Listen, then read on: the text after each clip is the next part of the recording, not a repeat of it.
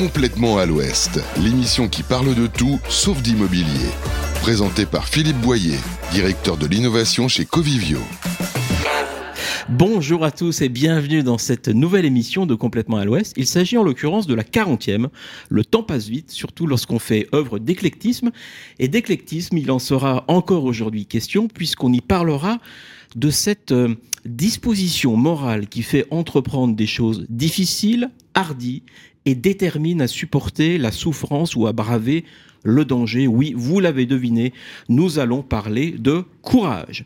Alors on connaît les expressions populaires, ne pas avoir froid aux yeux, foncer tête baissée, avoir du cœur au ventre. On connaît aussi ces fameuses apostrophes, chiche, pas cap, ou encore le fameux bon courage que l'on entend pour tout et n'importe quoi. De Nelson Mandela, le courage n'est pas l'absence de cœur, mais la capacité de vaincre ce qui fait peur. À Cendrillon, Sois courageuse et sois gentille. En passant par le grec Euripide, le courage n'est rien sans la réflexion. Armons-nous de cette force d'âme pour aujourd'hui parler de cette qualité morale qui fait dire aussi à Aristote que le courage est le juste milieu entre la peur et l'audace. N'oublions pas Corneille, qui dans le Cid écrit Rodrigue as-tu du cœur? afin de savoir évidemment si Rodrigue est courageux. C'est parti droit devant, largon les amarres et cap à l'ouest, complètement à l'ouest. Complètement à l'ouest, l'invité. Bonjour Violette Bouvray, bienvenue. Bonjour. Alors, je vous réaccueille avec très grand plaisir au micro de cette émission de Complètement à l'Ouest en rappelant aux auditeurs que c'est donc votre deuxième présence dans ce studio puisque vous étiez venu nous parler de votre précédent ouvrage consacré aux problèmes complexes. Alors, Violette Bouvray, je, rappelle que vous conseillez et formez des dirigeants pour les aider à décider dans l'incertitude et que vous êtes aussi auteur et conférencière et professeur à l'ESCP Business School. Alors, la raison de votre présence à ce micro, c'est que vous co-publiez avec Jérémy Lamry aux éditions Duno un nouveau livre, vous êtes très prolixe, qui s'intitule Oser le courage avec ce sous-titre euh, Une valeur nécessaire à la survie des organisations. Alors, vous connaissez la coutume. Toutes nos émissions commencent par un court extrait sonore, histoire de se mettre dans le bain, dans l'ambiance. Et là aussi, nous allons répondre à l'invitation consistant à se dépasser, et cela pour la liberté que cela procure lorsqu'on ose regarder les choses sous un autre angle. Mais cela demande du courage. On l'écoute. Pourquoi est-ce que je monte là? Qui peut répondre? Pour vous grandir? Non Merci d'avoir joué. Je monte sur mon bureau pour ne pas oublier qu'on doit s'obliger sans cesse à tout regarder sous un angle différent.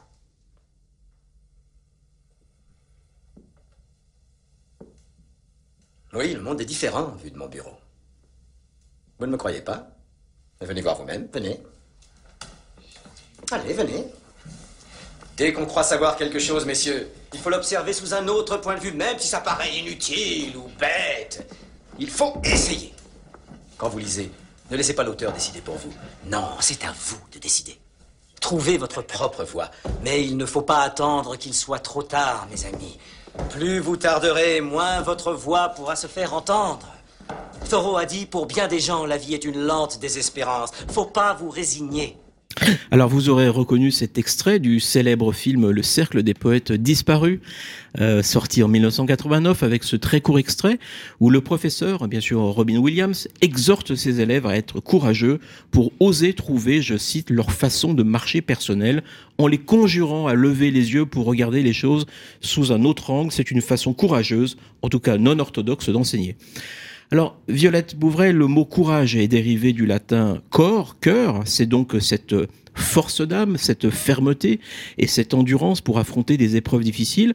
Souvenons-nous notamment du courage de la chef de Monsieur Seguin dans les contes d'Alphonse Daudet qui combat le loup jusqu'au petit matin pour gagner sa liberté.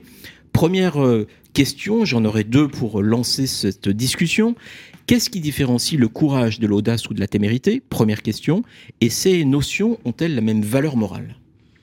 Alors, euh, il y a une distinction effectivement entre le courage, l'audace et la témérité. Enfin, il y en a même deux. Euh, la première, c'est le rapport à la peur. Euh, dans la témérité, on n'a pas peur. Or, le courage, il y a toujours cette, euh, cet élément de cette conscience du prix à payer. Et c'est à ça que fait référence d'ailleurs Aristote quand il dit que le courage est le juste milieu entre, euh, entre la peur et l'audace. dans l'audace, on peut tout à fait être audacieux et avoir peur, mais par contre, là, il y a une question de valeur morale. C'est-à-dire que l'audace, elle n'est pas forcément au service de valeurs collectives ou de valeurs qui nous dépassent. Si je prends un exemple, le téméraire, ça serait le trader qui, dans une grande banque, se dit, bah, je vais faire, je vais prendre des positions non autorisées, je sais que je me ferai jamais prendre. Mmh. Et, et, donc, je désobéis à la règle parce qu'effectivement, à la fin, je considère que c'est pertinent pour mon organisation, pour mon bénéfice personnel. Mmh. Là, il est téméraire. L'audacieux, c'est plutôt l'entrepreneur de 30 ans euh, qui fait une grosse levée de fonds euh, mm. pour monter une fintech, une start-up, etc. Mm. Donc, qui effectivement a sûrement peur en se disant pourquoi, euh, enfin, quelle va être ma vie dans cette aventure entrepreneuriale? Est-ce que ça marchera? J'ai peur de l'échec, etc. Mais il le fait quelque part dans un objectif de réussite. Le courage, ça serait davantage la médecin qui a dénoncé l'affaire du Mediator, mm. qui, a, qui a eu un prix à payer, qui a eu peur. On voit dans, d'ailleurs, il y a un très bon film sur le sujet qui montre qu'elle a des allers-retours. Est-ce que j'y vais ou pas? Et qu'autour d'elle, on dit mais pourquoi tu te lances, euh, tu te lances là-dedans. Et au final, bah, il y a eu de la peur, mais en même temps, il y a eu quelque chose qui la dépassait puisqu'elle n'en a tiré aucun gain, aucun gain personnel.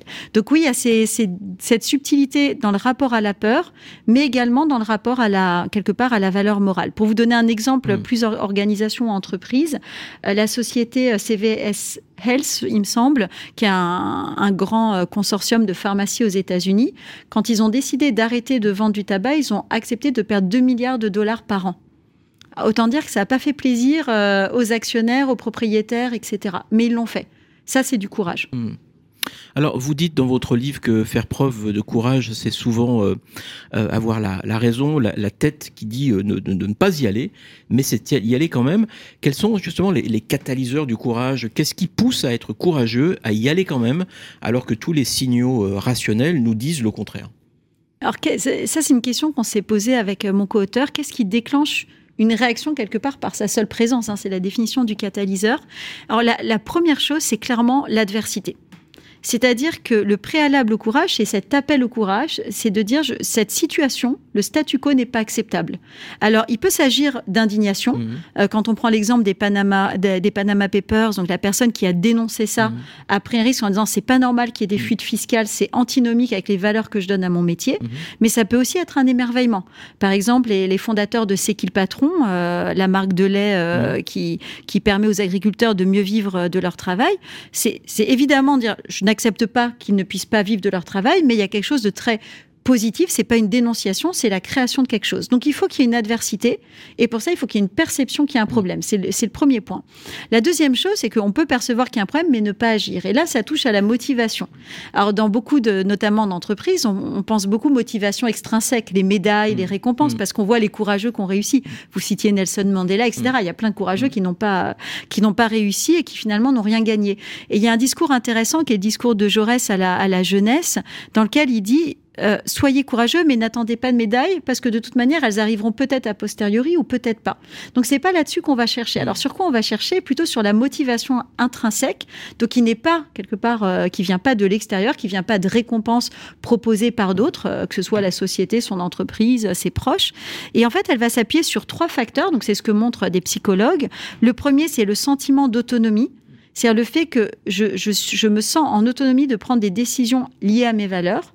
La deuxième chose, c'est la capacité à avoir un impact. J'ai la compétence de changer les choses. Et la troisième, qui est extrêmement importante, c'est euh, l'appartenance sociale. Mon acte ne m'isole pas. Et c'est pour ça qu'on insiste beaucoup dans le livre sur l'importance de ce qu'on appelle les encourageux mmh. ou les personnes mmh. encourageantes, les mentors, les alliés, les rôles modèles, etc., qui jouent un rôle essentiel. Et quand vous pensez par exemple à la révolution égyptienne, vous ne pouvez pas la comprendre sans savoir qu'il y a eu la révolution tunisienne. Et donc à un moment, ils se sont encouragés euh, mutuellement. Est-ce que tout le monde peut être courageux? Question très vaste. Alors euh, oui, clairement, il y a pas, y a, le courage n'est absolument pas euh, inné. Le courage s'entraîne. Euh, il me semble que c'est Épictète qui disait si tu veux prendre l'habitude d'une chose, fais-la. Euh, et donc oui, c'est absolument pas inné, c'est pas l'apanage des héros, mm. Euh, c'est pas l'apanage aussi des grandes causes. Il y a un courage extrêmement ordinaire, le courage de chaque jour recommencer, le courage de prendre la parole alors qu'on est extrêmement mm. timide pour défendre un projet ou pour dénoncer quelque chose. Euh, voilà, le courage n'est pas forcément grandiloquent, on va dire. Alors, je vais être un peu trivial, pardon, en, rappelant cette citation de Jacques Chirac qui disait "On grève de tout aujourd'hui, des reins, des bras, un cœur, sauf les couilles, par manque de donneur." Alors, c'est une citation bien sûr 100% euh, chiracienne pour vous interroger sur comment on repère et on favorise favorise le courage dans les organisations Vous en avez déjà un petit peu parlé avec les, ceux qui sont là pour favoriser, pour mettre en exergue, pour pousser euh, les, les courageux potentiels qui s'ignorent. Alors, je pense qu'il y, a deux niveaux. Il y a comment on repère la personne courageuse et comment on repère les organisations mmh. courageuses, qui sont un peu, un mmh. peu différentes. Alors, la personne courageuse, elle est assez simple à repérer. Globalement, c'est quelqu'un euh, qui est un peu... Euh, excusez-moi, ça va être un peu mm. familier, mais un peu emmerdante. Mm. Pourquoi mm. Parce qu'en fait, euh, euh, elle appuie là où ça fait mal, donc elle accepte de dire, en fait, c'est incohérent, il y a un problème, donc il y a une forme de révolte, qu'elle soit indignée ou, ou qu'elle soit dans l'émerveillement.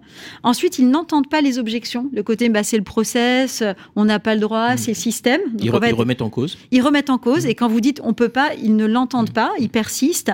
on sent que c'est quelque chose qui, les, qui la dépasse. Ça peut pas être pour sa carrière, son intérêt personnel, et c'est quelqu'un qui a conscience du prix à payer. Hmm. Voilà, ça c'est hmm. comme ça qu'on peut repérer quelqu'un de courageux. On les appelle parfois dans les organisations les marginaux séquents, les poils à gratter, hmm. et c'est des gens qui en général sont pas euh, ont une carrière qui est souvent euh, euh, fracassée, je dirais, par le par l'organisation qui n'aime pas trop les voir progresser.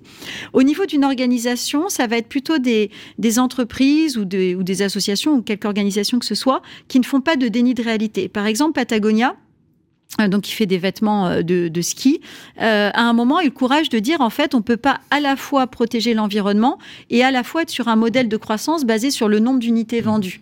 Et donc, ils ont créé, essayé de réfléchir à un modèle euh, qui permet ça, qui quelque part est fondamentalement aller à leur propre, à leur propre, à leur propre perte. Mm. La deuxième chose, c'est que c'est des organisations qui sont capables de remettre en cause les processus. Par exemple, des boîtes comme Airbus qui à un moment dit, bah, on voudrait exploiter la donnée satellitaire pour la mettre au service des PME, mais qui dit, mais on a tellement de process en mm. interne, bah, on va créer une start-up, une mm. entité à part. Et on a le courage de faire ça. Ou Michelin qui dit chaque fois qu'on achète une start-up, on la tue par nos process. Et ben plutôt d'acheter des startups, on va prendre des parts dans les startups et on va aller observer. Donc on la possédera pas, mais on sait que quelque part, pour avancer, eh ben, on peut pas faire ce qui nous rassurait le plus, c'est-à-dire, euh, euh, l'absorber. Et le dernier point, je pense, qui est très important, c'est la capacité, euh, le rapport à la discipline. C'est des organisations qui qui encouragent l'erreur, à condition qu'il y ait des enseignements. Mmh. voilà. Donc pour mmh. moi, c'est un peu comme ça qu'on repère, euh, qu'on repère les organisations. Alors après, comment on favorise le courage? Euh, on, peut on peut aider les organisations à sortir du déni de réalité. Mmh. Vous parliez de cœur tout à l'heure. Bah, la première chose, c'est dire c'est quoi les idéaux d'une organisation? Il y a plein de boîtes qui réfléchissent à leur raison d'être, leur raison de faire. Euh, quand vous voyez par exemple Crédit Mutuel qui aligne sa raison d'être sur ses actions, en disant je supprime le questionnaire de santé des personnes malades quand, elles, quand elles accèdent au crédit immobilier. Bon, bah là, je veux dire, c'est clairement du courage. Quand on voit la filière maritime qui développe une autre compréhension de la situation face aux enjeux de décarbonation en disant ben, on va mettre en commun nos données avec les armateurs, les ports, etc. Ça s'appelle Mythe 2050. Ah, là, c'est quand même courageux parce que les, mm. données, euh, il y a cinq ans, c'était un peu l'or noir, je partage rien, etc. Donc ça, c'est pas mal. Euh, et puis après, il y a tout le rapport à l'empathie par mm. rapport à son environnement. Et par exemple, IBM aujourd'hui a formé plus de 20 000 personnes à ce qu'on appelle le Human Center Design, qui est de dire comment nos clients, nos fournisseurs vivent notre mm. relation, euh, leur relation avec nous. Voilà, c'est des exemples. En, lien avec ce que vous, disiez, que, ce que vous dites à, l'instant, est-ce que le, courage pourrait devenir une compétence qu'on mesure, qu'on reconnaît, qu'on félicite et qu'on euh, qu'on valorise quelque part. Alors oui, clairement. Euh, clairement, alors faudrait définir compétence. et là, mon co-auteur serait Jérémy euh, serait serait bien plus bien plus pertinent sur sur sa réponse. En revanche, clairement, c'est quelque chose qui doit faire partie des critères de recrutement, mais aussi des critères d'évolution. Parce que c'est bien de, de, recruter des entrepreneurs, des gens qui ont monté des boîtes, qui ont plein d'énergie, mais souvent, après deux ans dans une entreprise, ils, ils, sont complètement exsangues parce que l'injonction à la discipline, la normalisation et le déni de complexité mmh, mmh. Les, les, cassent. Et donc, il faut quand même penser à comment on entretient cette vitalité, même si elle nous dérange, parce qu'elle mmh. nous dérange. Un courageux dérange, hein, globalement. Alors merci, on va marquer une, courte pause musicale avec le titre que vous avez choisi, Violette Bouvray, c'est euh, Soul King, euh, la liberté. Vous citiez tout à l'heure le, fait que des, actes courageux politiques aient, eu lieu, notamment au moment des, événements euh, en Afrique du Nord. Et cette chanson, précisément, est devenue l'hymne des manifestants algériens qui défilaient euh, dans les rues pour réclamer notamment le, départ de Bouteflika il y a quelques années. Euh, donc effectivement, pour vous, cette musique incarne le courage? Ouais, elle incarne un double courage, déjà sur ce qui s'est passé en Algérie, mais aussi sur la jeunesse en France. Mmh qui est, voilà, qui, qui est soumise à beaucoup de défis et qu'on a beaucoup de mal à comprendre et qui a le courage déjà d'être elle-même, puisqu'elle est déjà jugée juste parce qu'elle est Mm, mm. et qu'on ne comprend pas forcément. Donc voilà, c'est pour Allez, ça que j'ai choisi on- ce titre. On écoute Soul King, la liberté.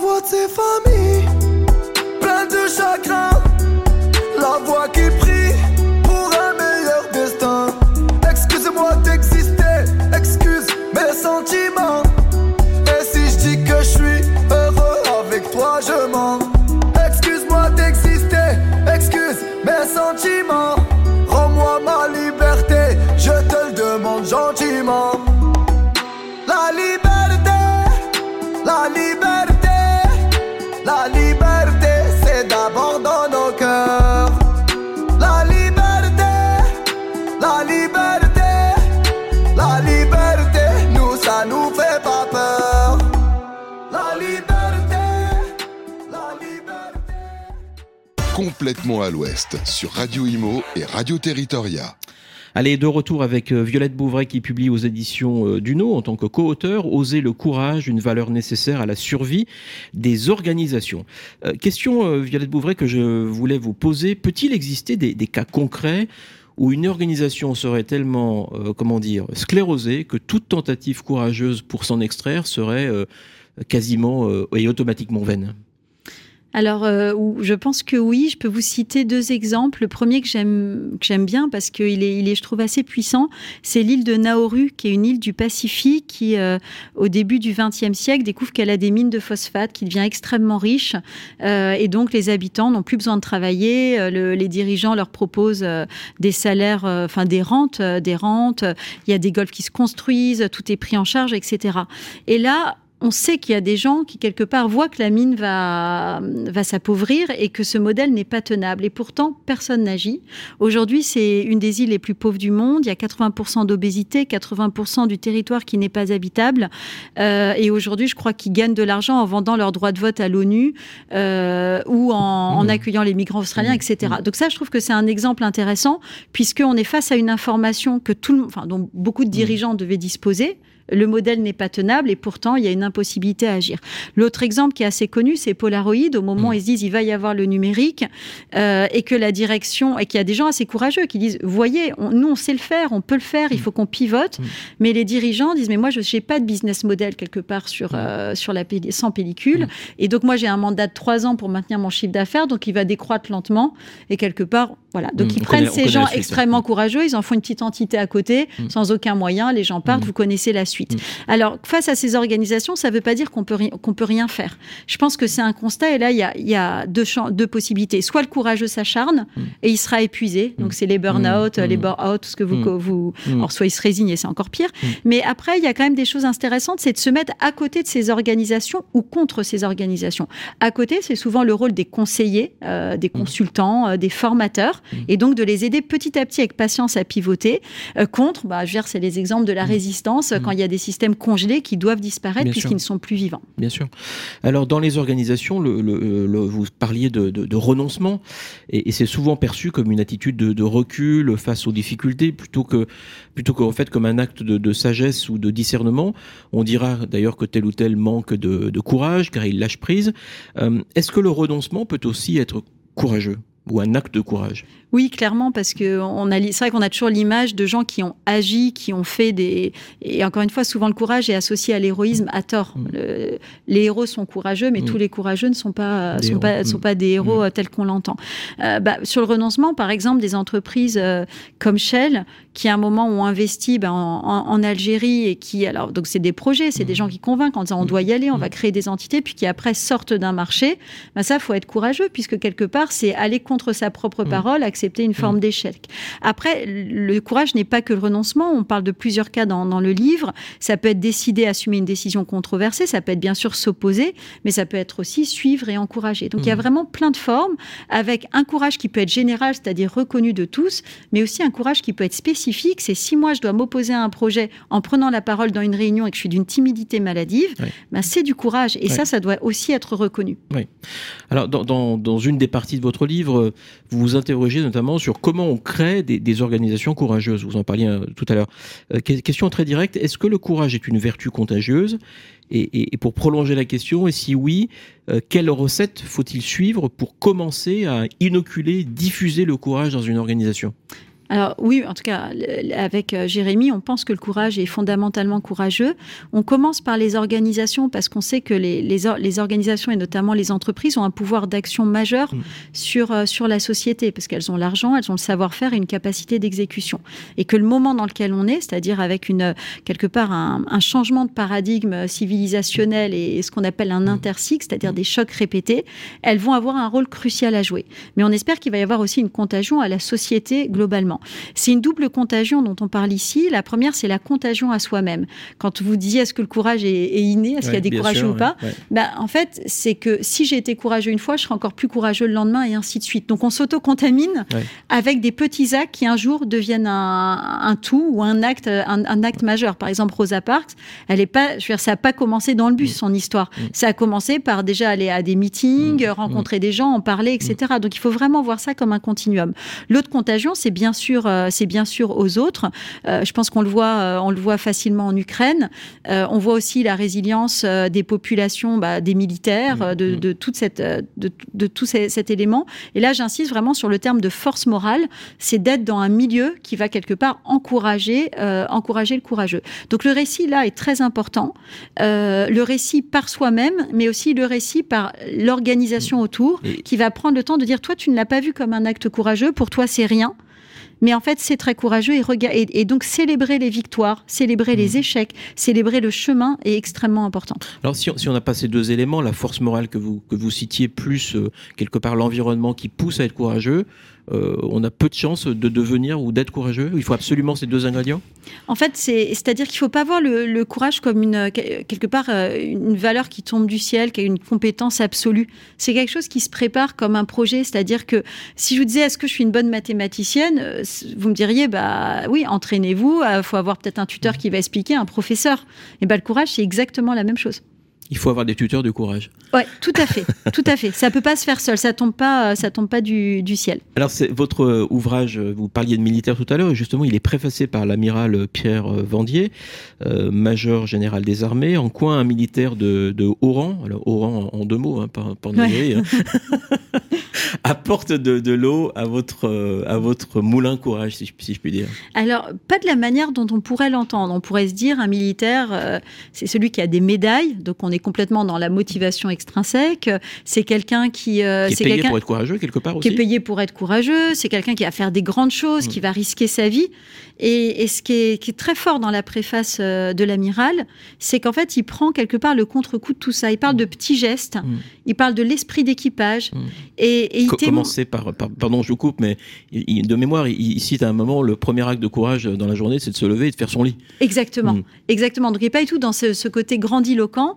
Euh, et, il a montré par ses actes aussi, euh, une enfin, au-delà de ses actes militaires, dans sa manière de réformer la marine qui fait face à une complexité euh, incroyable et de passer d'un modèle prévisible où le risque est, connu à une gestion de l'imprévisible mmh. extrêmement intéressante puisque finalement c'est sortir du déni de réalité. Mmh. Arrêter de croire qu'on peut prévoir le futur mmh. et s'entraîner, s'entraîner, s'entraîner. Et là, là encore, j'insiste sur le fait que l'acte courageux se prépare comme un projet. Et je pense que c'est ce qui transparaît dans, dans, son, dans son propos. Euh, alors tant pour une organisation que pour un, un individu, je me demande si le courage est le principal ingrédient du changement. Vaste question, vous avez deux heures. Ah, alors, euh, euh, bah, j'ai envie de dire oui et non. Euh, finalement, le, le changement, c'est, enfin, le changement arrive quand on, qu'on est insatisfait du statu quo et qu'on a et quelque part qu'on le décide de le dépasser. On peut avoir l'audace de le dépasser ou le courage de le dépasser. L'audace, c'est un moment plein d'entrepreneurs qui se disent attends, il manque une solution là, je pense que je peux faire du business avec ça et en plus mon client sera content, euh, la société éventuellement. Et donc ça, c'est des grands moteurs de changement. Et il n'y a pas forcément de courage là-dedans. En revanche, tout acte courageux transforme profondément effectivement la, la société, mais là, ça sera plutôt des actes qui vont dépasser l'intérêt individuel. Mmh, mmh. Voilà, donc euh, le moteur du changement souhaitable, je dirais, souhaitable par rapport au paradigme ou du futur qu'on veut voir advenir, c'est nécessairement le courage. Mm. Oui. Nous sommes quasiment et malheureusement euh, au, bout de cette émission. Peut-être une toute dernière question. Vous, justement, vous écrivez dans la, et c'est la toute dernière phrase de votre livre. Je vous cite, euh, puissions-nous collectivement avoir le courage de l'espérance, même dans les heures les plus sombres. Qu'est-ce qui finalement serait le plus courageux? Affronter euh, le monde tel qu'il est ou le fuir, comme le précise Henri Laborie dans son éloge de la fuite? Qu'est-ce qu'il faut faire pour être courageux? L'affronter ou le quitter? Alors je dirais, euh, je dirais que, enfin, pour moi, c'est une évidence que c'est l'affronter. En- Entre nous, on n'a pas, on n'a pas le choix. Je me doutais de votre réponse. Et donc c'est ah, mais mais je vais peut-être vous surprendre. C'est c'est l'affronter euh, par l'action, par l'action, la compréhension, surtout pas par euh, par des réflexions à n'en plus finir. C'est un acte. quoi. Le, courage s'incarne en acte. Il, il se il n'est pas que dans la parole, que dans la posture. En revanche, il y a des choses à fuir. C'est fuir le découragement. Ça c'est ça c'est essentiel.